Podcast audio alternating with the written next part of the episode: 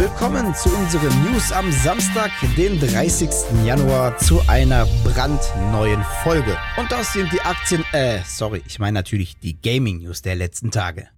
Die jüngste Kursentwicklung der GameStop-Aktie geht steil nach oben. Und das nicht etwa, weil man mittlerweile schwarze Zahlen schreibt oder eine Richtung eingeschlagen hat, die das insolvenzbedrohte Unternehmen retten würde, sondern weil sich am Machtkampf zwischen den Big Wall Street Player und einer Gruppe an Privatanlegern unter dem Namen Wall Street Bets entwickelt hat. Dank der vereinten Kräfte der Wall Street Bets Community ist die GameStop-Aktie derzeit auf einem Höhenflug. Das Papier erreichte einen Wert von über 480 US-Dollar, nachdem es innerhalb der letzten zwei Jahre für teils weit unter 10 Dollar gehandelt wurde. Der vergangene niedrige Kurs wurde von den großen Hedgefondshändlern, die Leerverkäufe tätigen, als Spielplatz ausgenutzt. Zur Erklärung, der Leerverkauf ist ein Handel von zum Beispiel Aktien, die man gar nicht besitzt. Man verkauft nicht vorhandene Aktien bei einem hohen Kurs und kauft diese nach kurzer Zeit wieder zurück, mit der Hoffnung, dass dieser Kurs in der Zwischenzeit fällt.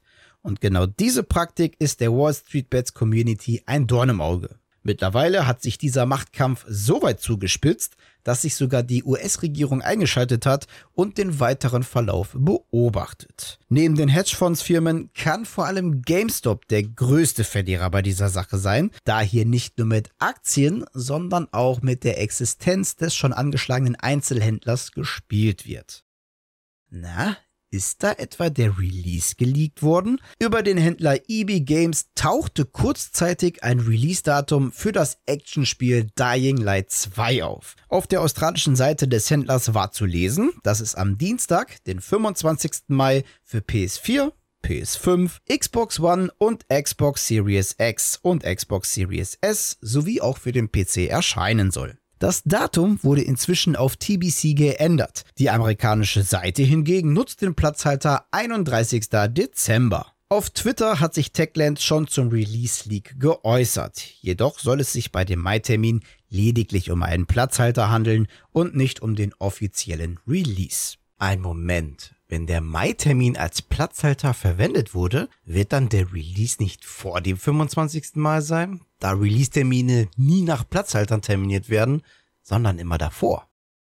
Der Lebensmitteldiscounter Aldi plant einen noch größeren Einstieg in den Gaming-Markt als bisher schon getätigt. Zurzeit betreibt Aldi in Zusammenarbeit mit Medion das Angebot Aldi Live, wo neben Musik und E-Books auch Gaming-Keys angeboten werden. Für den größeren Einstieg haben nun Aldi Nord und Aldi Süd den Twitch-Kanal Aldi Gaming TV ins Leben gerufen, der das Herzstück des neuen Vorstoßes sein soll. Dort möchte man in Zukunft Livestreams und Tutorials, aber auch Gewinnspiele und Werbeevents anbieten. Helfen sollen dabei mehrere bekannte Gaming-Persönlichkeiten. So arbeiten der League of Legends Profi Frederik Hinteregger alias No Way, COD-Streamer Georg Göttmann alias Gustav Gabel sowie die FIFA-Streamer von viel FIFA mit Aldi zusammen. Unterstützt wird Aldi bei den umfangreichen Markteintritt in die zahlreichen Sektoren des Gaming-Bereichs von der Strafe Jump Agentur sowie von Deep Blue Networks.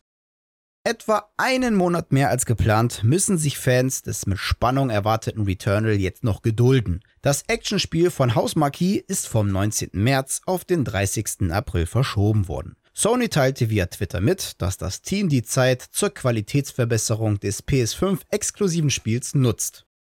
Streaming-Serien zu Videospielen schießen aktuell wie Pilze aus dem Boden. Und zum 25-jährigen Jubiläum möchte auch Lara Croft sich dabei beteiligen. Netflix hat eine animierte Tomb Raider-Serie in Kooperation mit Legendary Television angekündigt. Deren Handlung soll nach Crystal Dynamics Shadow of the Tomb Raider spielen. Verantwortlich für das Drehbuch und zudem Executive Producer ist Tasha Huo. Sie wirkte auch an der Witcher-Serie The Witcher Blood Origin mit, einem Spin-off zum Streaming-Hit mit Henry Cavill. Lara Crofts nächster Live-Action-Auftritt wird wiederum von der Lovecraft Country Showrunnerin Misha Green betreut, wie kürzlich bekannt wurde. Ja, und das waren sie auch schon, die News der vergangenen Tage. Und an dieser Stelle verabschiede ich mich natürlich wieder von euch. Danke fürs Zusehen. Und ihr wisst ja, wenn euch die Folge gefallen hat, dann würden wir uns natürlich über eine positive Bewertung, aber auch über eure Kommentare freuen. Und damit ihr natürlich keines unserer Videos verpasst, lasst doch einfach mal direkt ein Abo da und natürlich nicht vergessen, das Glöckchen zu aktivieren. Wir hören uns Mittwoch zu einer neuen Folge. Bis dahin bleibt gesund und guten Loot euch. Ciao. Drohne an, Gegner ist im Haus nebenan. Mal sehen, ob man von zwei Seiten aushebeln kann. Schnell noch zwei Platten rein. Semtex wie ein Pflasterstein fliegt durch ihr Fenster und ich warte auf den Lucky Strike. Was für zwei Pfeifen, was für ein schlechtes Aim. Bitte geht zurück und spielt Heavy Rain everyday. Unser ganzes Team lebt, damit es ja so bleibt am Shop. Drohne und Gasmaske für den finalen Fight. Sehen den Gegner mit der Snipe und hab nicht viel Zeit. Doch der erste Schuss sitzt. Kopfschuss, Team Vibe. Noch ein kleiner Camper, der vor uns in der Wiese easily.